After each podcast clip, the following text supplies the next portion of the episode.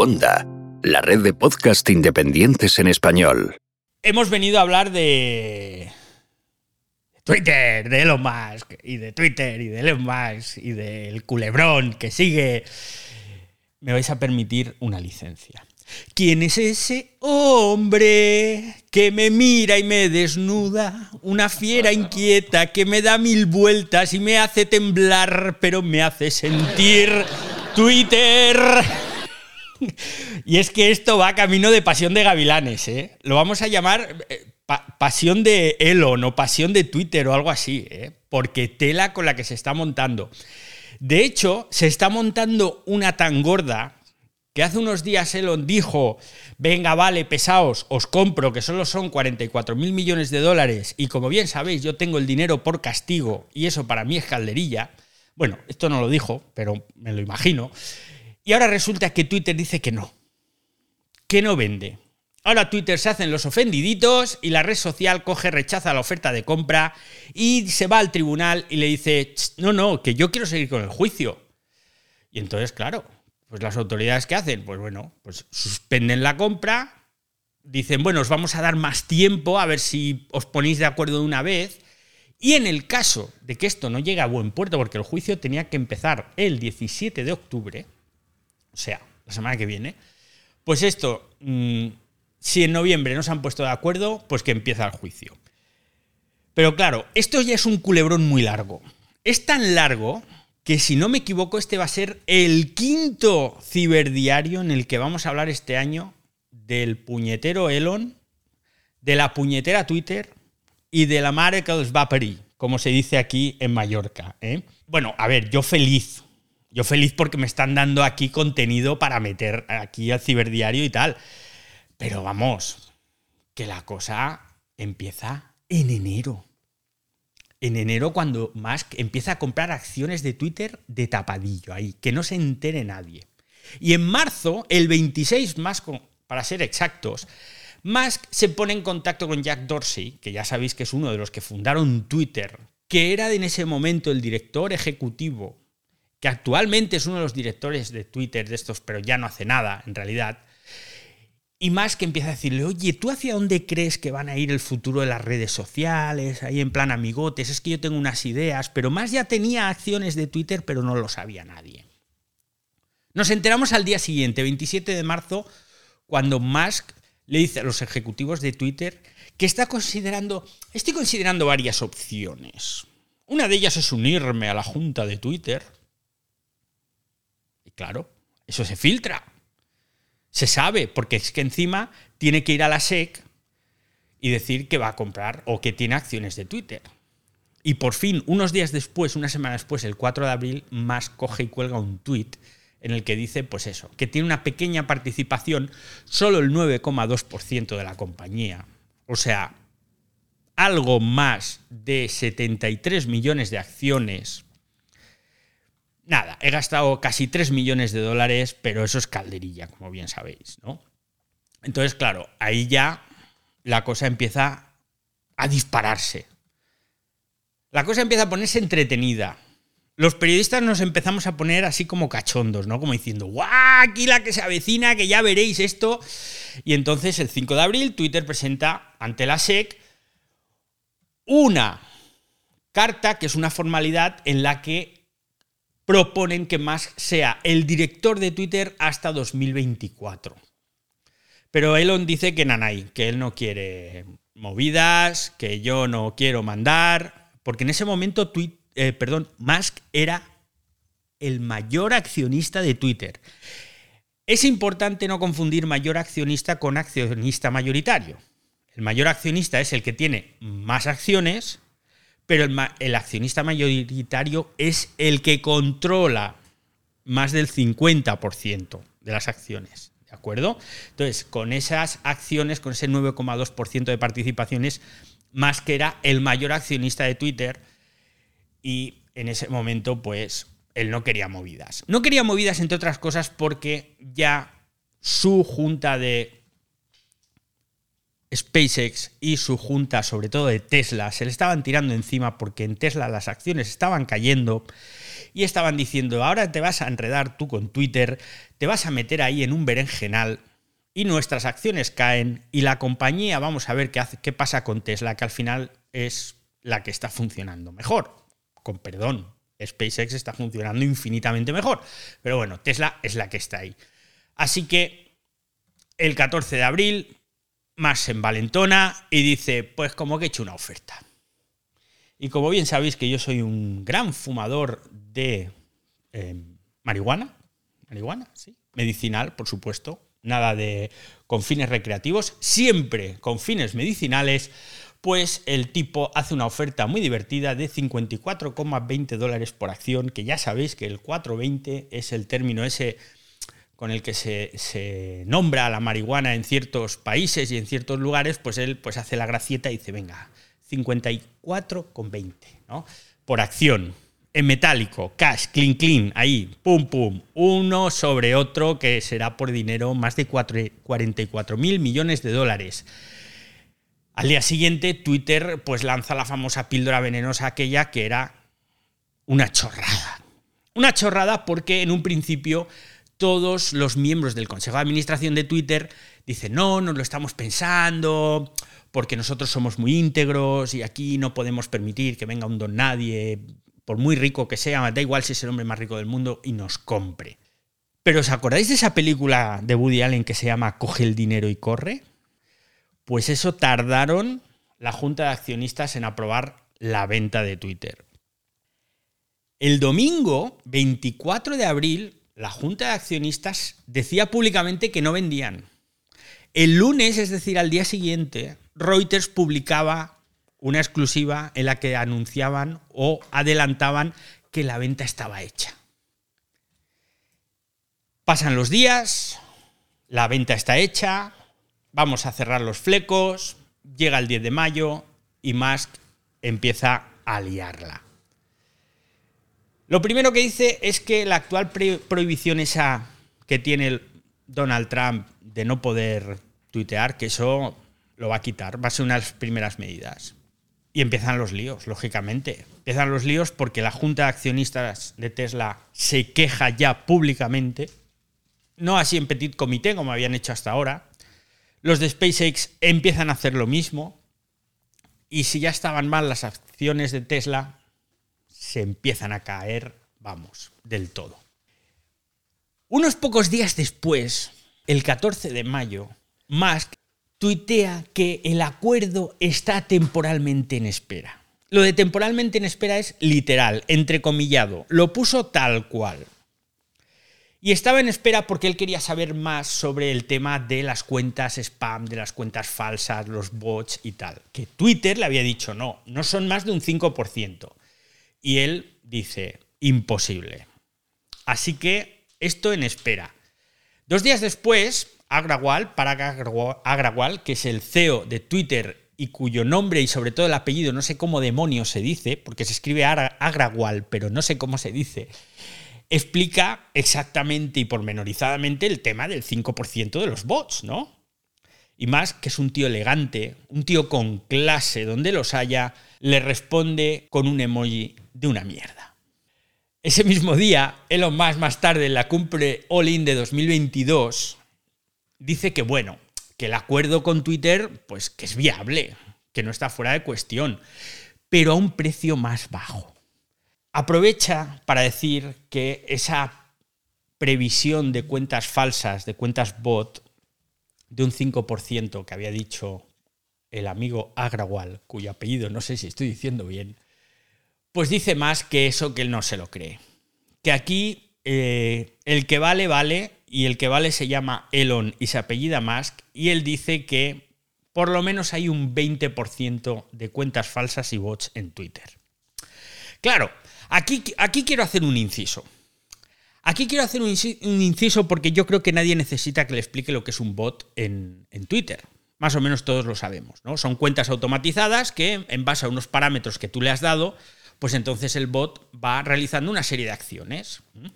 Hay una que os he hablado un millón de veces de ella, muy famosa aquí en España, del amigo Alex Barredo, precisamente, que es, eh, se llama Gobierno España o algo así, y esta lo que hace es monitorizar a todos los miembros del gobierno de España, a todos los políticos, miembros de administraciones locales y demás, y cada vez que alguno de ellos sigue o deja de seguir a otro, pues hay que se lanza una alerta de gobierno España. Y entonces, claro, pues de repente, Pedro Sánchez ha dejado de seguir a no sé quién, o el de la oposición ha dejado de seguir a fulanito o ha empezado a seguir a menganito. Entonces, claro, son cuentas que dan mucho juego.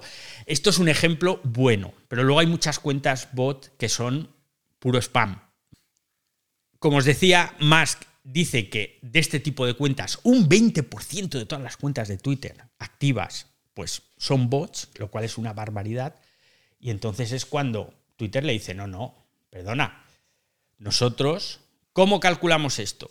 Pues tenemos una fórmula, que es, cogemos muestras aleatorias de 100 usuarios. Entonces yo cojo 100 usuarios al azar y miro a ver cuántos de esos usuarios son bots. Pues son tantos. Luego cojo otra muestra de 100, otra muestra de 100. Y con esto haces una media. Y le sale una media de ese 5%. Si lo pensáis, tiene sentido. Porque a veces, normalmente siempre nos salen los tweets de gente a la que seguimos. Pero a menudo buscamos tweets en base al hashtag. Y cuando haces clic en un hashtag y empiezas a ver tweets de ese hashtag, si el 20% de las cuentas fueran bots, el 20% de los tweets estarían publicados por bots. O más, porque normalmente los bots son más activos que no las personas. Y cuando tú miras, por ejemplo, un hashtag en el cual hay miles de tweets que no son de personas a las que sigues, pues te tendrían que salir muchos tweets de bots. Y no es así. Y no es así, al menos en mi caso. Entonces, yo me creo ese 5% que está en base a un dato que Twitter ha dado y no me creo el 20% de Musk que es en base a, bueno, pues lo digo yo porque yo lo valgo, ¿no? Sobre este tema, Argenis, que es programador y sabe mucho del tema, seguro que tiene algo que decir. ¿O no, Argenis? Buenas tardes a todos, David, ¿cómo estás? Mira, del, del estudio que se hizo de los bots el año pasado, el problema esa de republicaciones no era tanto, sino la forma que se comían las publicidades de quienes publicaban en Twitter algún tipo de publicidad. Por ahí fue el primer, mm, ¿cómo que es la alarma cuando la compra de Twitter? Porque se hicieron estudios, mm, tengo los números, no los tengo a la mano, pero se hizo un estudio de que tú publicabas 500 mm, dólares en mil dólares, ejemplo, en tu producto de venta de útiles o venta de cualquier equipo y se te consumía la, publicación promocionada, se consumía muy rápido y los resultados de venta no eran lo que esperaban. Entonces, Twitter montaba eh, en tu estadística, te montaba, wow, en cinco días hice mi, llegué al punto máximo de mi promoción, pero al esperar el mes siguiente, el resultado de las ventas no era el que esperaba. Entonces, de ahí fue donde se hizo el estudio acerca de la cantidad de voz que habían dentro de la, de la red, David. Pero ese estudio, ¿quién lo hizo? Elon. Elon, ese estudio lo hicieron ellos, en, eh, eh, Elon lo hizo y ahí fue donde dijo y pidió el número cuántos bots hay dentro de la red. Y después mm. salió el estudio que eh, las promociones era lo que no estaban de acuerdo. Entonces, eh, se saben que hay granjas de compradores de seguidores y hay granjas de consumidores de, promoción, promociones. Bueno, las granjas de compradores de seguidores han existido siempre, existirán siempre y, y, bueno, existen en Twitter, existen en Instagram y existen en todas las redes sociales y esto, vamos, es inevitable. Bueno, sí, tendrías que poner gente controlando mucho, pero pues voy a buscar ese estudio y para otro día lo, comentamos y lo analizamos.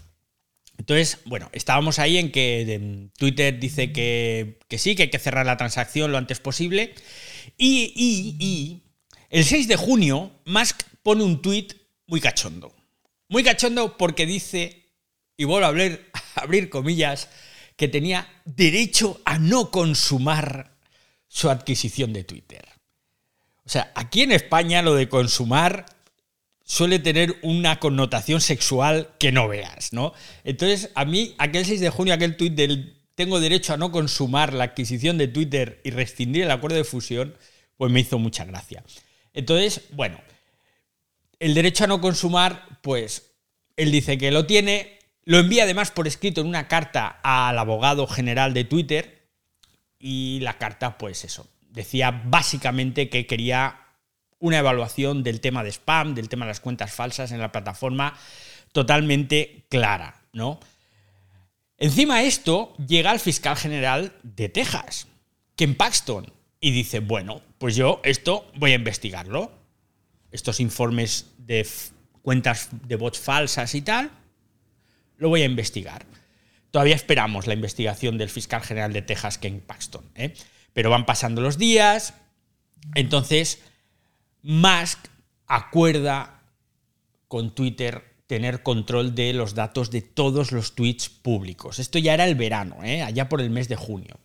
Pero Musk había una cosa en la que seguía insistiendo, a la que quería tener acceso, y eran los datos privados de los usuarios de Twitter. Y Twitter le decía que por ahí nanay. Yo, chato, te doy aquí el canuto de tweets, que son unos pocos, que se publican todos los días, pero no te doy acceso a los datos privados. Y me parece genial que Twitter se haya negado. Si tú quieres los datos privados, pues sueltas aquí los 44 mil millones y ver veremos. Pasa el verano o nos metemos de lleno en el verano cuando en julio, el día 8, Musk dice que, mm, que no compró Twitter. Ya es definitivo, envía una carta, la presentan en la Comisión de Valores y Bolsa de Estados Unidos y dice que no quiero saber nada, no quiero Twitter, que se la quede otro y empieza a poner lo que aquí en España se llama como excusas de mal pagador. Y en este caso es literal, ¿eh? porque se había firmado un acuerdo vinculante. Vinculante es que, aunque no quieras, tienes que pasar por el aro o pagar una indemnización. Y la indemnización, ojo, que, que se había pactado que fueran mil millones de dólares. En realidad, mil millones es calderilla. Estamos hablando de mucho más dinero. Pero en esas que aparece el presidente de Twitter, Brett Taylor, y dice que el acuerdo está firmado y que ya hemos puesto en marcha aquí todo el tema legal. Y además, desde Twitter contratan a una firma de Delaware, que es la firma más importante en temas de litigios que hay allí en, el, Delaware, y Musk RQR en sus falsas y engañosas declaraciones de los bots que yo quiero, que yo quiero. A ver, yo entiendo la parte de Musk, ¿vale? Yo entiendo que mm, tú quieras, antes de consumar una compra de tantísimo dinero, que quieras toda la información, pero es que toda la información no te la pueden dar, porque estarían incumpliendo la ley. Por ejemplo, no te pueden dar toda la información privada de todos los usuarios de Twitter que es lo que en el fondo quiere Elon. El tema de los bots y tal, yo te estoy dando la información que tengo. Si luego resulta, una vez hecha la adquisición, que esa información era falsa, no te preocupes que ya Elon se encargará de demandar a toda la junta al completo de Twitter y sacarles toda la pasta que pueda por falsedad documental. Pero como no es el caso, primero tienes que comprar. Y así, pues van pasando los días y el 12 de julio Twitter presenta la demanda contra Elon Musk para obligarle no a pagar los mil millones de la indemnización, de los que, por cierto, Elon se jactaba entre sus amigotes de que no iba a pagar, ¿eh? ahí entre fiesta y fiesta, entre copa y copa, ah, los mil millones ya no los pago. No, no. El 12 de julio la demanda que presenta Twitter es para que compre la compañía, para que se consume la adquisición. Y ahí es pues donde ya todo se traslada a Delaware, empiezan a pasar los días, verano caluroso, Twitter presenta una tras otra alegación, Musk por su lado diciendo que hay que retrasar el juicio porque todo es un fallo continuo, todo son mentiras. Musk cita incluso al CEO a uno de los cofundadores de Twitter, de quien ya hemos hablado, Jack Dorsey, con una documentación que por lo visto le iba a dar la razón a Musk y no debió darle tanta razón cuando todo ha seguido adelante y así nos plantamos en septiembre. En septiembre ocurre una cosa.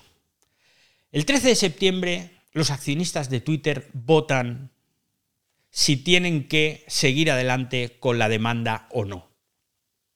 Porque claro, las posibilidades de que pierdas y te tengas que hacer cargo de una factura millonaria, esa, eso existe.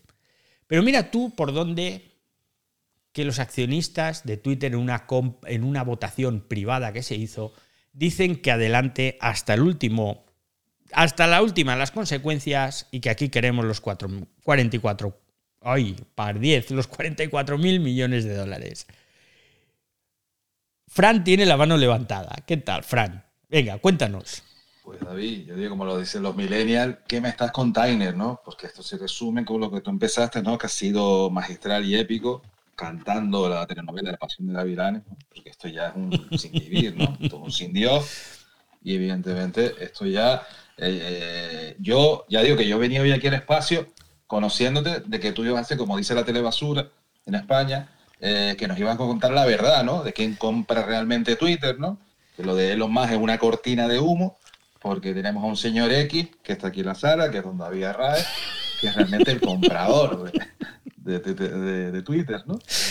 Pero bueno, en esta, en esta, cortina de humo que nos han metido, ¿no?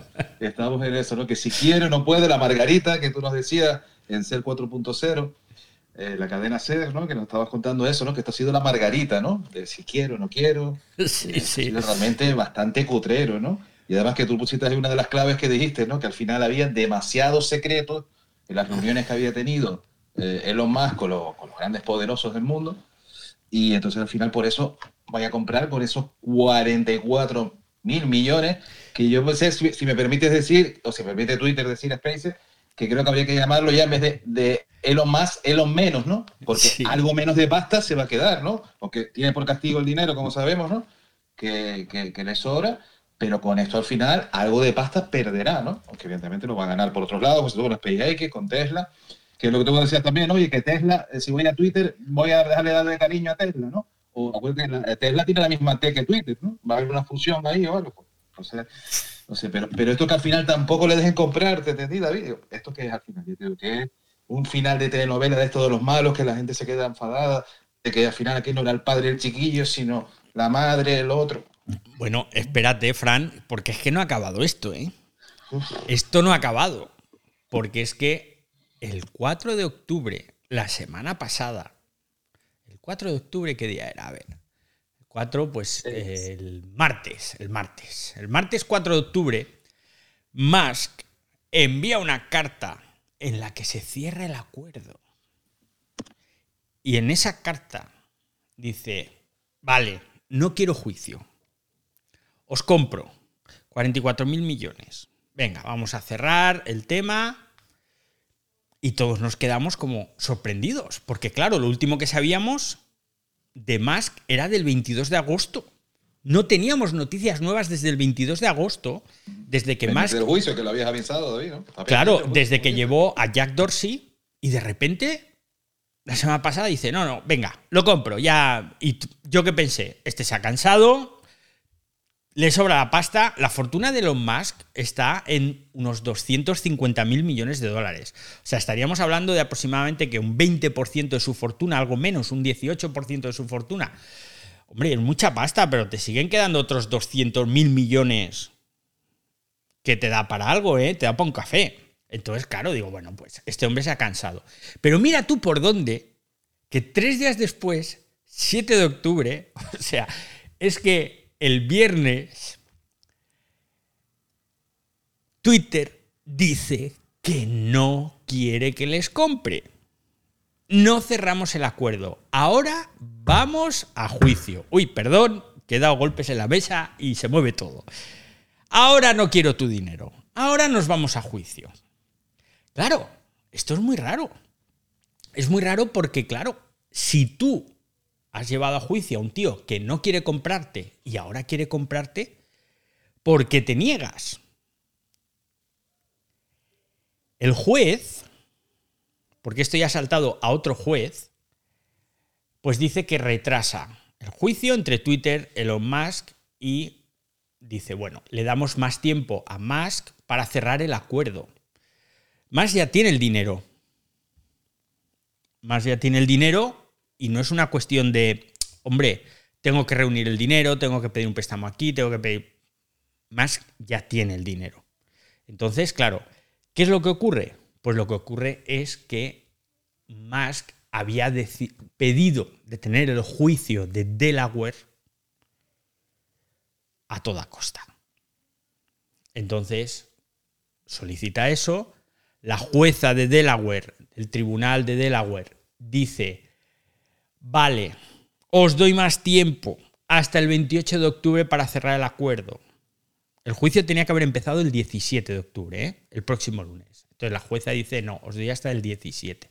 Pero al final ni eso, porque ante la negativa a consumar el acuerdo, pues entonces Twitter le pide al juez McCormick, que es juez del el Tribunal Supremo, que a la jueza, perdón, McCormick, que hay que ir más para allá y nos vamos a noviembre. Nos vamos a noviembre y vamos a ver qué pasa, porque Fran ha adelantado una de mis teorías. Y es que aquí, en estas conversaciones que ha habido privadas entre Musk, Twitter y accionistas, entre los que hay personas muy poderosas de Estados Unidos, fondos de inversión y tal, aquí hay algo que no podemos saber, que no se puede hacer público. Y si van a juicio se va a hacer público, porque la jueza va a pedir todas esas comunicaciones. Y a lo mejor esto supone un lío todavía mayor para el amigo Elon Musk. Así que la telenovela sigue. De momento hasta noviembre tenemos diversión. Va a haber muchas más cosas. Y vamos a ver, porque es que al final mm, no está claro el tema. Lo que sí tengo la impresión es que en este caso, ahora mismo, en este momento, Twitter tiene la sartén por el mango pero en cualquier momento esto da un giro y se monta a la mundial. Así que vamos a ver qué pasa con Twitter y con Elon Musk. Os toca hablar. historia interminable, como dijiste, sí. ¿no? sí, sí. no tiene principio ni fin, esto está totalmente roto y no sabemos el padre de la criatura al final de Twitter quién sabe quedar, ¿no? Entonces, no. Si, si Elon Musk, también como tú dijiste, si al final va a querer gobernar o no, voy a estar en la sombra, voy a estar en la luz. Y, pero digo que esto, está como está, ¿no? Y, también la clave que tú dijiste, a ver cuál va a ser el futuro de Twitter. ¿Cómo sin pues, más ahí gobernando? ¿no?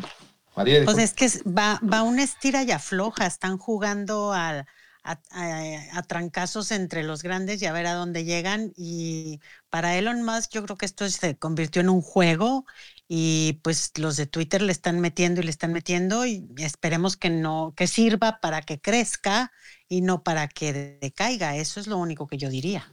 Exacto, que no sea el juguete, como pasa con los jeques en el fútbol, cuando compran los equipos, que no sea el juguete roto después. Exacto, exacto. Y después... Que, sirva, que sirva para crecer Twitter en vez de que le afecte, o sea, que, que más bien lo ponga más bien arriba que abajo. En el espacio, ¿no? Con el PX, ¿no? Para arriba, diría David, ¿no?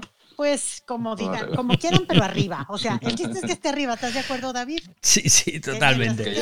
Que, le metan, que hagan, que pongan. Eso es lo bueno. porque ya bastante ha caído Twitter también, como está ahora. Sí, bueno, años, ¿no? bueno, estamos ahora en un momento de reverdecer viejos laureles, yo creo, en Twitter. ¿no? Tengo especial ilusión con los espacios, con lo que están haciendo con, con Twitter Blue. Bueno, bueno, yo creo que nos esperan buenos años en Twitter. Ahora, con que al frente, pues tengo el corazón partido, que diría el, no me acuerdo del nombre, el cantante este.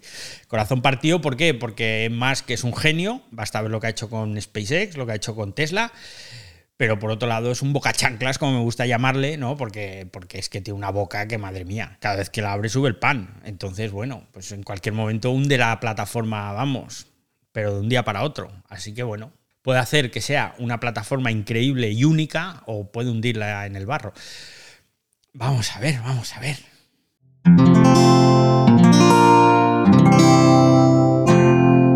Puedes escuchar más capítulos de este podcast y de todos los que pertenecen a la comunidad Cuonda en cuonda.com.